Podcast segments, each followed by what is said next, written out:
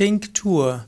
Tinktur ist die Bezeichnung für eine spezielle Form des Arzneimittels. Insbesondere in der Naturheilkunde, in der Pflanzenheilkunde wird oft mit Tinkturen gearbeitet. Tinkturen gibt es zwar auch in der Chemie, aber ich spreche jetzt besonders über die Tinktur in Heilmitteln.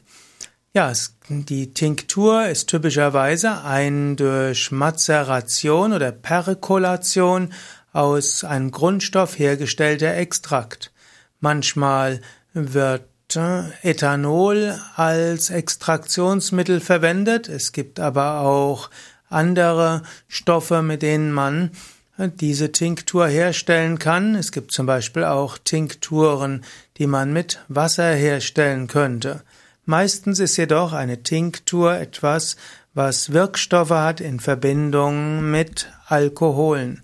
Und so muss man überlegen, inwieweit Tinkturen man verwenden sollte. Vermutlich äußerlich ist das äh, ganz okay. Meistens kann man ja auch die Tinktur dann später entalkoholisieren und es gibt manche Tinkturen, wo das schon gemacht worden ist.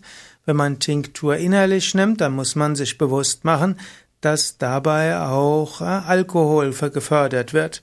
Man weiß zum Beispiel, dass bei Senioren oft Klosterfrau Melissengeist ganz beliebt ist und manche Senioren werden alkoholabhängig, sie denken, sie tun sich etwas Gutes, aber Klosterfrau Melissengeist zum Beispiel ist eigentlich so etwas wie ein Schnaps, hat zwar auch Kräuter drin, aber ist insgesamt negativ zu bewerten.